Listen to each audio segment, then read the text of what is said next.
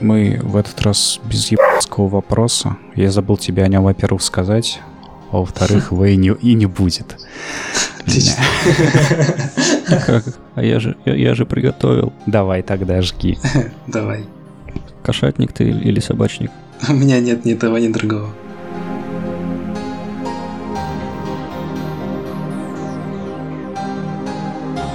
Это подкаст «Игражоры», и сегодня у микрофонов э, Руслан Хакимов, разработчик игры Undercat. Приветствую. И Андрей Распопов, не разработчик игры Undercat. Не разработчик никакой игры. Привет, привет. И меня зовут Андрей Захаров. Э, Руслан, первый вопрос у нас вообще классический. Как ты начал делать игры и почему, угу. с чего все началось? Да, хороший вопрос. Ну, игры я начал делать давно, в школе еще. Только это были презентации в PowerPoint. В смысле, погоди. Э, ну, я помню, мы с друзьями снимали какие-то пластилиновые фотографии и делали из этого квесты в PowerPoint. А как, как это было вообще реализовано в PowerPoint? Ну, там, там можно было делать на картинках какие-то хитбоксы, что-то там переходить. Короче, было, было такое стремление делать игры достаточно давно. Потом, я помню, в школе мы офигели, когда увидели объявление, что есть курсы по разработке игр. Мы такие пошли туда с друзьями, с горящими глазами. И это оказалось реально круто, потому что там был чувак довольно продвинутый. Он потом пошел работать в Невал. Mm. А, вот. Ну, когда-то у нас в Уфе, я из Уфы, это такой не очень большой город-миллионник. Но тут геймдева тут практически нет. Очень-очень мало. И, в принципе, никогда, наверное, не было. Так вот, в школе было такое увлечение. Но программировал я плохо. Угу. игры делал тоже не так сказать, что прям хорошо. И мне вообще казалось, что игры делать это какая-то дикая, невероятно сложная наука. Вот, и я потом просто пошел в программисты, в авиационный университет. И потом уже после того, как я отучился и поработал в веб-сфере, скажем так, как фронтенд разработчик, мне как-то это все надоело, хотелось сделать игры, я там в течение этого времени все время какие-то пилил прототипы, участвовал в джемах. Вот, в какой-то момент просто решил, что пора, наверное, поменять поменять, поменять свою деятельность. Ты сейчас полностью на фултайме делаешь Undercut?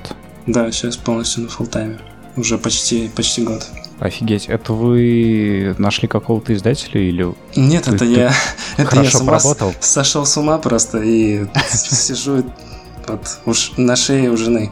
А, все, понятно. У нас был э, тоже гость, э, Валентин, он точно таким же способом делал игру и в итоге стал вполне успешным. Ну, это, конечно, вдохновляет. Но он-то из другого города-миллионника, поэтому у него, да, шансы были выше.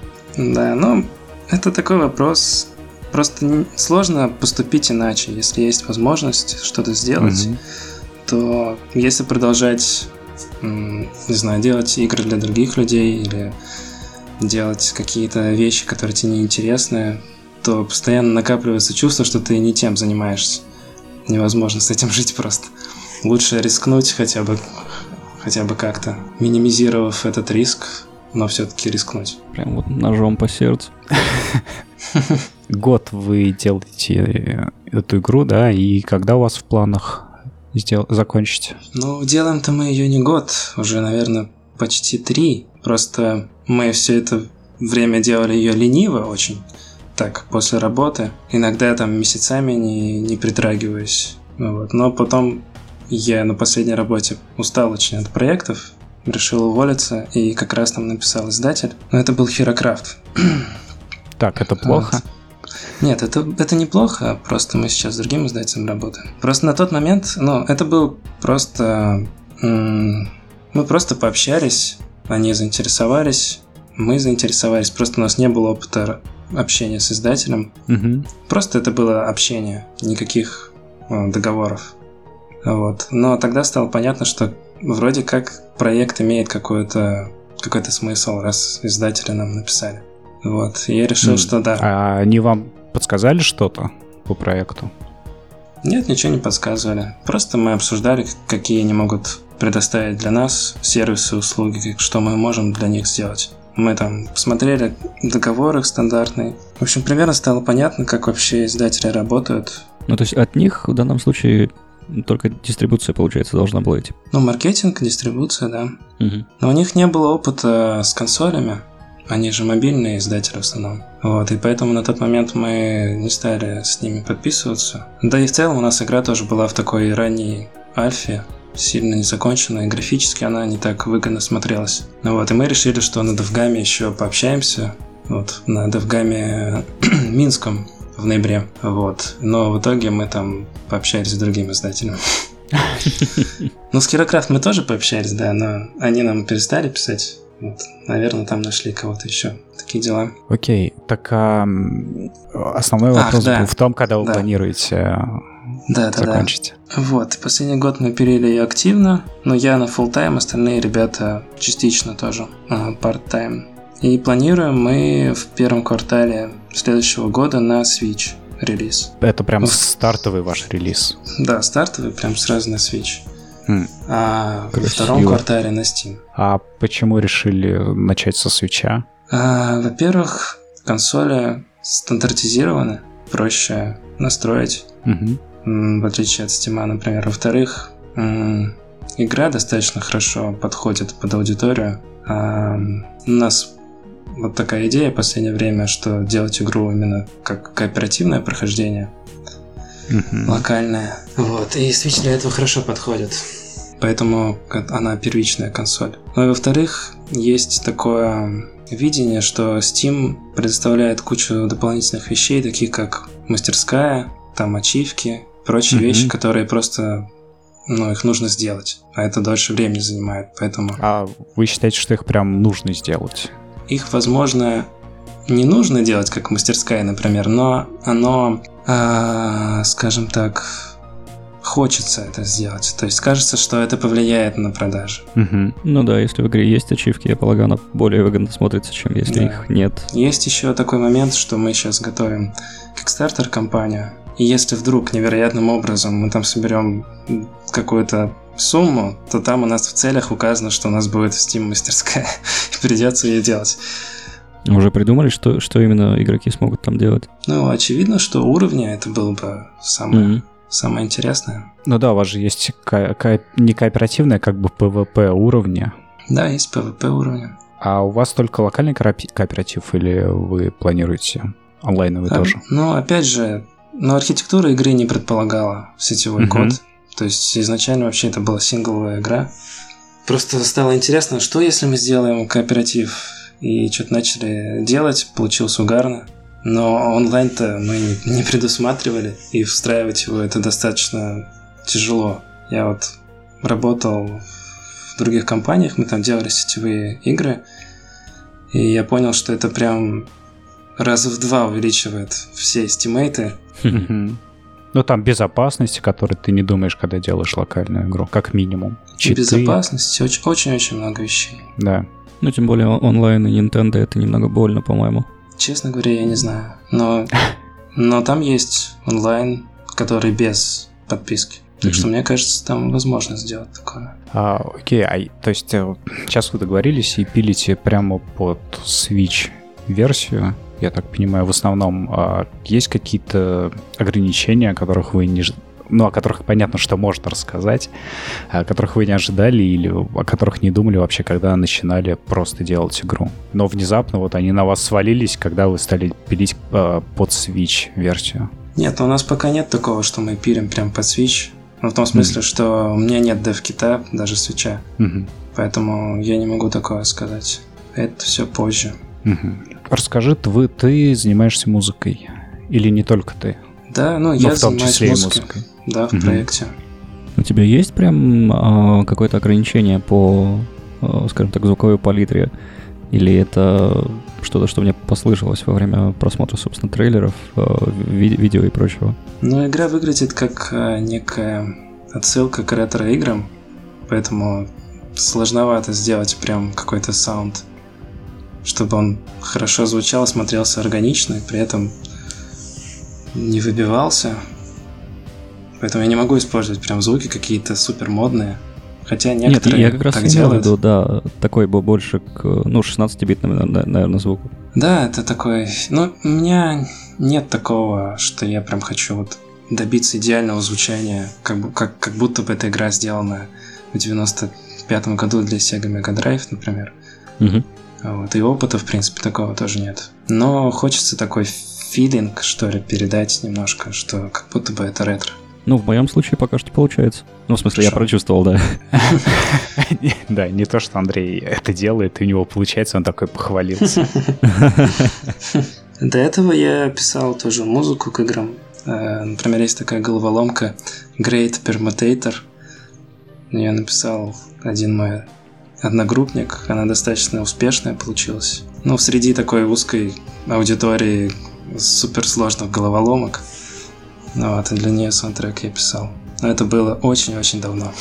Вообще вот это как получилось, что ты занялся музыкой, если ты учился на программиста. Ну, то есть я учился на программиста, и музыка вообще максимально не моя.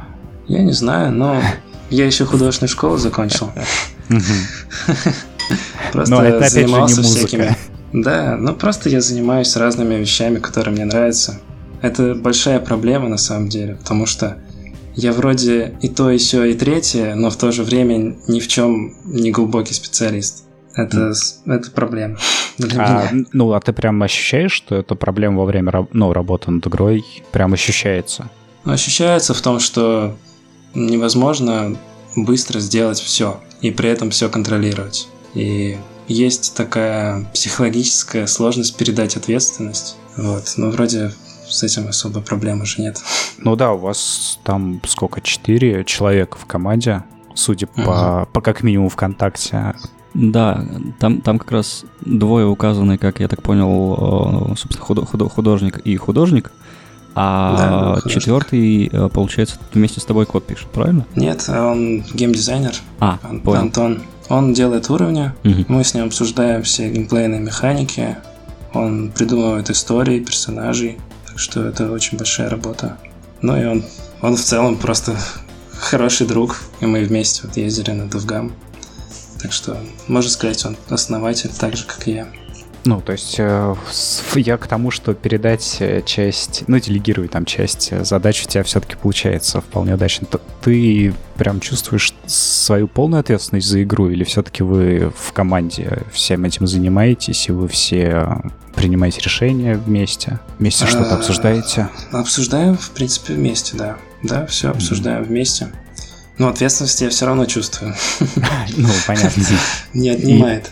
При этом вы все, ну, на энтузиазме, по сути, это все делаете. Но не совсем. То есть художникам мы платим Мгм. из своего кармана, чтобы у них была мотивация. Это денежный вопрос, конечно, сложный. Я вот все время откладываю его, надо сесть и расписать, кто какую долю получит и как это все считать. Но мы все трекаем время, потраченное на проект. У Мгм. нас в Trello есть плагинчик. Ну вот, просто вопрос в том, как это учитывать, как справедливо все распределить. А, то есть вы так договорились, что все равно все в итоге на долях, в том числе Да. и художники. Да, я думаю, все будут на долях. Просто вопрос, в какой, какой доля. Ну да.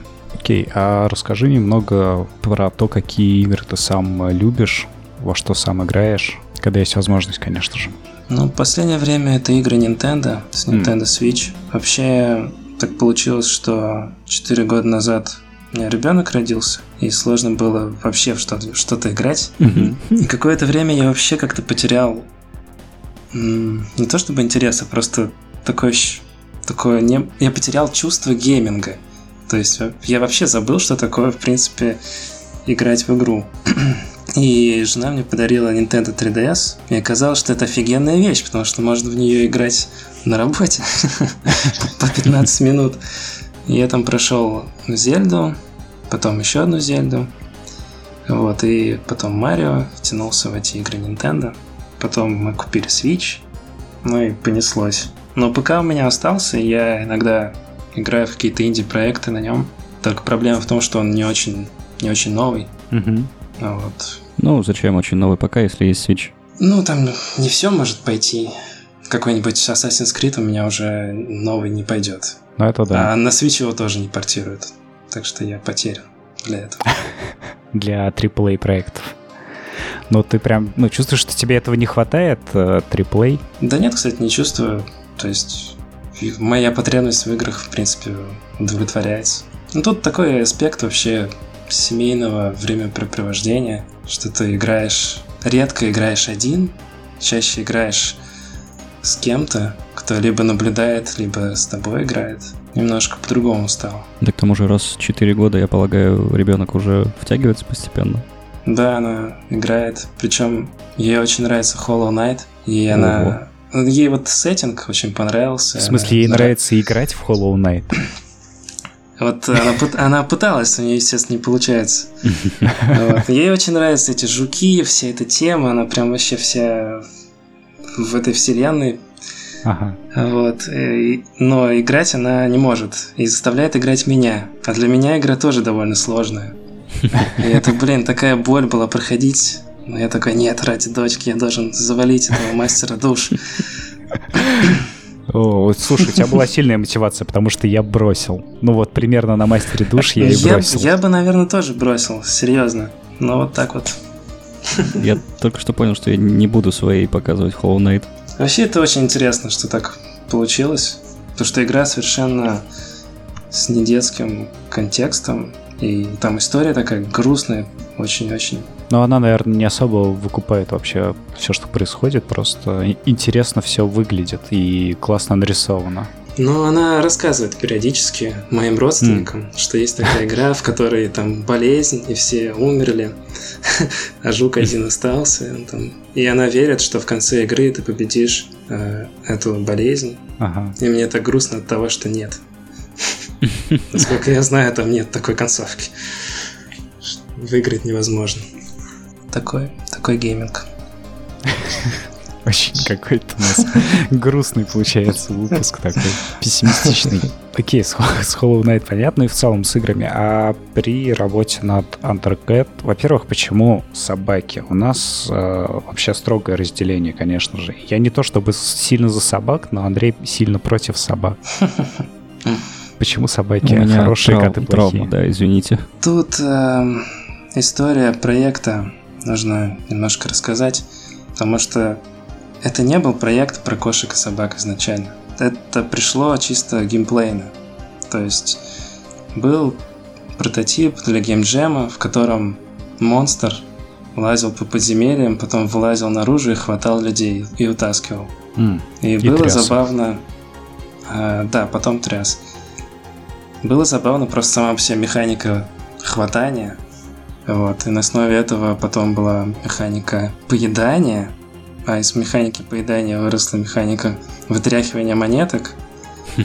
Вот, и вообще эта игра, игра была про типа монстра, который вытряхивает что-то из кого-то. И постепенно игра мутировала, мутировала, а потом я попросил жену нарисовать монстрика, и она нарисовала собачку, и оказалось, что это прикольно. И, и просто само по себе оказалось, что все складывается в картинку. То есть ты можешь бегать, хватать, прятаться в кустах, выкапывать косточки, и геймплей на это хорошо сочетается. Вот. То есть контекст, он просто потихоньку сам по себе пришел, но геймплейная игра никак... То есть мы не хотели делать игру изначально про котов и собак, так, так вышло просто. Ну, то есть у вас, типа, все-таки механика была первоначальная, а то, что графически, да. это уже Да, пришло. это исключительно, исключительно попытка сделать интересный геймплей, а потом уже прикрутить к ней историю и контекст. А все те геймплейные механики, которыми, собственно, обрастает игра, я, я, я так полагаю, что в демо-версии, в трейлере далеко не все из них, и я правильно понимаю, что они появляются не сразу? То есть э, мы как в, как в том же самом Hollow Knight, да, угу. в любой Metroidvania, собственно, их будем приобретать по ходу дела. Но это не Metroidvania у нас. Но обилки будут, да, будут способности дополнительные. Угу. Сейчас, ну вот возвращаясь к вопросу про механики и, скажем так, контекст, одно влияет на другое, и мы вот недавно ввели механику писания на гидранты. А, как бы это исключительно из-за того, что собаки это могут делать. Ну, потому что люди спрашивали, типа, а что я не могу там сделать такое на дерево и так далее. А можно будет погладить собаку? Самой собаки? Это может быть в VR-версии игры. Главное, чтобы э, ну, нюхать задница не приходилось. Погоди, а писать на гидрант это, ну, обусловлено геймплеем механика или... Это обусловлено Зачем маркетингом это? механика. Ага. То есть, потому что это просто прикольно выглядит. Но Все оказалось, понятно. что это, в принципе, клевая механика, потому что ты можешь пописать на генератор, который питает какие-нибудь ловушки, и это отключает эти ловушки. А, ну то есть вы впишете это в геймплей, это не будет да, просто это уже э, все вписано вот в последней угу. версии. Ну, мы ее еще публично не выложили, но она будет доступна. Да, там целый огромный уровень, в котором есть такие места, где можно облегчить себе путь за счет вот вписывания на генераторы тока. А не придется вот. ли вам для этого переделывать те уровни, которые уже сделаны? Нет. Ага. То есть там просто нет такого. Там обычные гидранты, из которых монетки вылетают. Но интересно, что это еще повлияло на PvP уровне, потому что мы придумали, что можно делать захват территории с помощью, с помощью того, чтобы помечать нужные гидранты. Это получилось тоже забавно. То есть вот так вот оно друг с другом связано, друг друга поддерживает геймплей, контекст. Снимаем шляпу перед Антоном. Ну да, это, это забавно. Это как минимум звучит забавно, потому что в той демке, ну, которая сейчас выложена, ты сам уже сказал, что этого нет. Да, этого еще не было. Ну, еще мы добавили гавканье, которое тоже, ну, логично, потому что собака может гавкать. Мы изначально mm-hmm. это не задумывали, но оказалось, что в некоторых моментах это удобно. Ты можешь привлечь к себе внимание, и в зависимости там от врагов, либо привлечь к себе внимание, чтобы на тебя бежали, либо испугать, чтобы от тебя убегали. А есть что-то, с чем вы вдохновляетесь, где-то что-то подсматриваете? Ну, я имею в виду другие игры, возможно, фильмы, я не знаю. Да, это так-то происходит бессознательно. И ну, вот игры Nintendo сильно, сильно влияют на восприятие геймдизайна, скажем так. Но это вот с моей точки... Nintendo пошла. Но это с моей точки зрения. А вот Антон, который непосредственно делает уровни, он очень любит Dark Souls. И всякие такие игры сложные. И постоянно так. так получается, что я играю в первичную версию уровня и говорю, кошмар какой, как сложно. Там отмечаю стрелочками, здесь хардкор 9 из 10, здесь 8 из 10. Ну, мы с ним спорим, он там чуть-чуть ос- ослабляет этот mm-hmm. уровень, потом мы даем людям поиграть, все равно оказывается, что слишком сложно. Еще немножко ослабляем. Ну и получается такой нормальный, приемлемый уровень. А нет желания вот именно сложность сделать в плане уровней, то есть делать, э, оставлять сложный уровень для тех, кому это интересно, чтобы человек ну, мог включить и осознанно. Есть такая возможность, да, есть возможность сделать дополнительные уровни. Или ты имеешь в виду уровни сложности? Нет, э, уровни сложности, да, ваши. То есть вот так, типа, это задумал геймдизайнер, но вот так угу. вы можете это пробежать, если там у вас э, easy, easy уровень, это ваш уровень. Ну, пока мы, пока мы такого не делаем. Но, возможно, это будет. По классике пока, пока не, не знаю. Сеги, NES и прочего, вместо трех сердечек пять сердечек. Не, ну если бы мы делали такой уровень сложности, то мы бы не ограничились этим. Думаю, да, мы бы там... я, я именно про сложность, потому что обычно именно вот то, как ты, Андрей, говоришь, э, либо сердечками, либо сердечками со стороны монстров это регулируется. А ну, тут да, интересно да. именно разные уровни. Такое мало где встречается. А, вот. прям разные-разные площадки. Это сложно. Я думаю, многие этого не делают, потому что это просто, ну, по времени тяжело. Ну, ну да. да, но хотя, кстати, блин, я не, не могу вспомнить, какие платформеры есть в этом духе, но в некоторых я точно видел, что, например, становится меньше врагов в конкретных местах. Угу. Вот. Но, блин, нет, э, я не вспомню, что это были за платформеры, собственно. Еще на Sega, кстати говоря. Хм. Нет, я просто к, к чему? У вас уже, в принципе, есть готовый сложный уровень, он уже сделан. То есть а другие не делают, понятно, почему им это нужно делать. А у вас уже есть готовый сложный, и вы его упрощаете, по сути. То есть вы в любом случае тратите на это время, на эту работу. Но это я сейчас не настаиваю ни на чем, просто интересно было, были ли у вас такие мысли, в принципе? Нет, таких мыслей не было. Слушай, DLC, оригинальные сложные уровни. Да, да, да. Ну, типа вот да такого. Хм. Не, ну мысль интересная, да, сохранять их.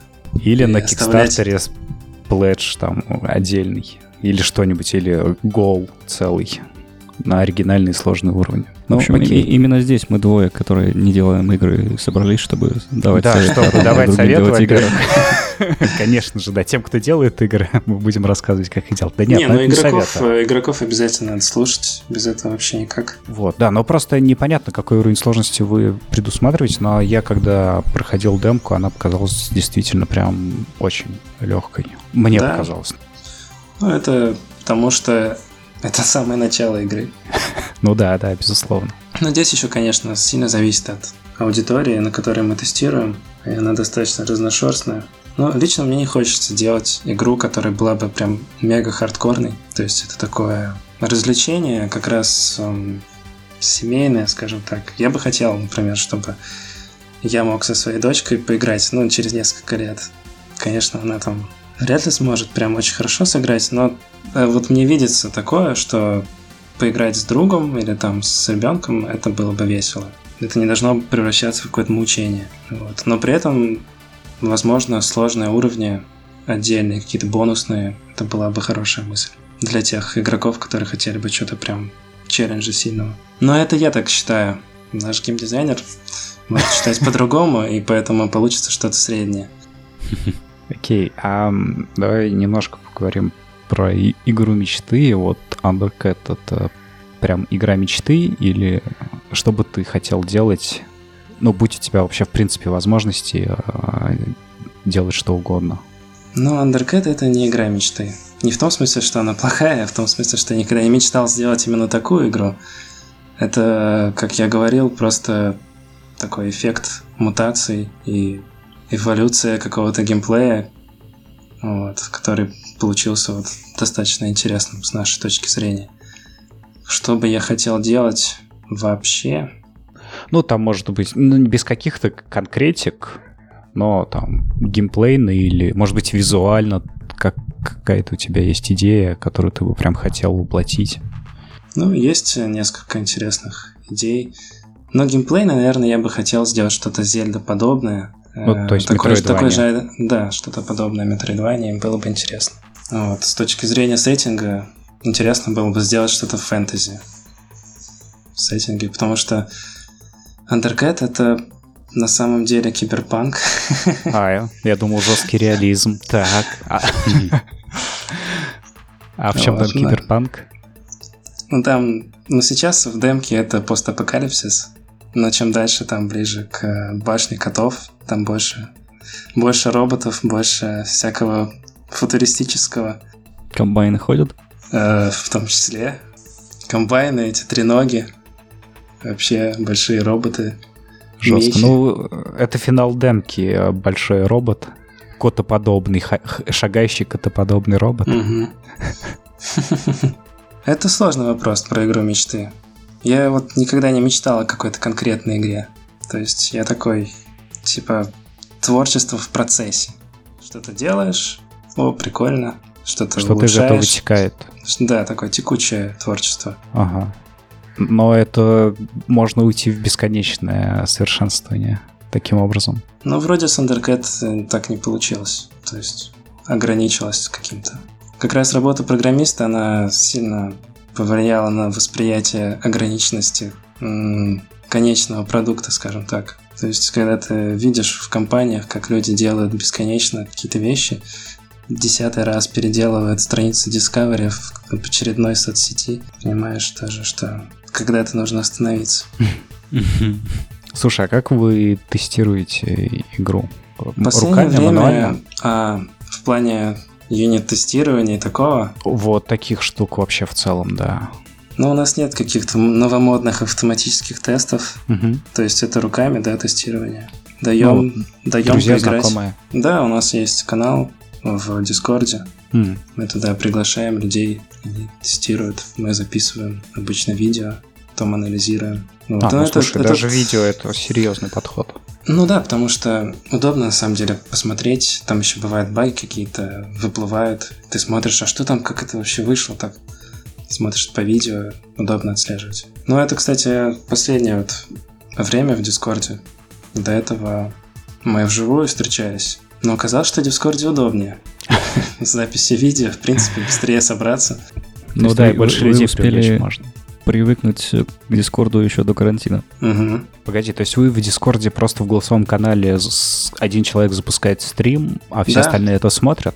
А, вон оно как. Все, понятно. Что забавно, эта идея, в принципе, пришла от наших э, младших друзей. У меня братишка, ему сейчас 15 лет. Вот. И, естественно, они там все школьники играют в КС, прочие там шутеры, и в Дискорде все сидят. Мы на них тестировали уровни, и оказалось, что вот это удобно. А, а. в, диск, а в Дискорд я до этого вообще не залезал. У вас еще и детская рабочая сила. Вообще отлично. Они, кстати, отлично играют. Ну, в том смысле, что они хорошо тестируют. И как аудитория они, в принципе, вполне себе целевая несмотря на то, что это как будто бы ретро-игра, я смотрю на то, что они играют, и они все играют все, в принципе, такие платформеры и пиксельные тоже. Слушай, а как они, кстати, оценивают? Ну, вы с ними общались, как им вообще в целом нравится то, что вы делаете? Да, нравится. Ага. Но они ругаются, конечно, это очень круто, что они вообще себе не ограничивают обычно. В плане говорят то, что думают, то, что им не нравится? Да, у них такое еще критическое мышление, ну не критическое мышление, скажем так, они не воспринимают нас прям как таких взрослых-взрослых и не, а скром... не скромничают. Вам? Мне 30, Антону, ну, они чуть помладше. Художнику одному, по-моему, 20, меньше 25, кажется, а двум другим ребятам где-то 27-28. Сегодня, кстати, день рождения у Антона. Антон, поздравляю. Сколько тебе лет, я не знаю. Кажется, 28. 29. Ну, в общем, такой вот возраст. Окей, такая ребята, которые э, э, друзья твоего брата, ты что-нибудь такое забавное тебе запомнилось из их отзывов? Такой прям запал в душу в процессе тестирования? Ну или они прямо, может быть, они буквально повлияли на какие-то механики? Мне запомнилось кое-что, но это совершенно вообще полнейшая глупость. Просто там чувак один, он все время орал там про кабана. У нас есть кабан один. И есть двери, которые открываются только с помощью сканера глаз. И нужно одних персонажей принести к этой двери, чтобы она открылась. Там был красный кабан. И один чувак там все время кричал «Красная жопа, красная жопа».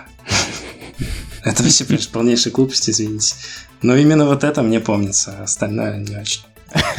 Okay. Мы, мы понимаем нашу молодежь. Мы будем ждать компании. Вот, мы будем ждать плюшек компании и всего остального. Да, мы планируем Kickstarter в начале июня. Вот, еще хотим поучаствовать в фестивале игр в Стиме.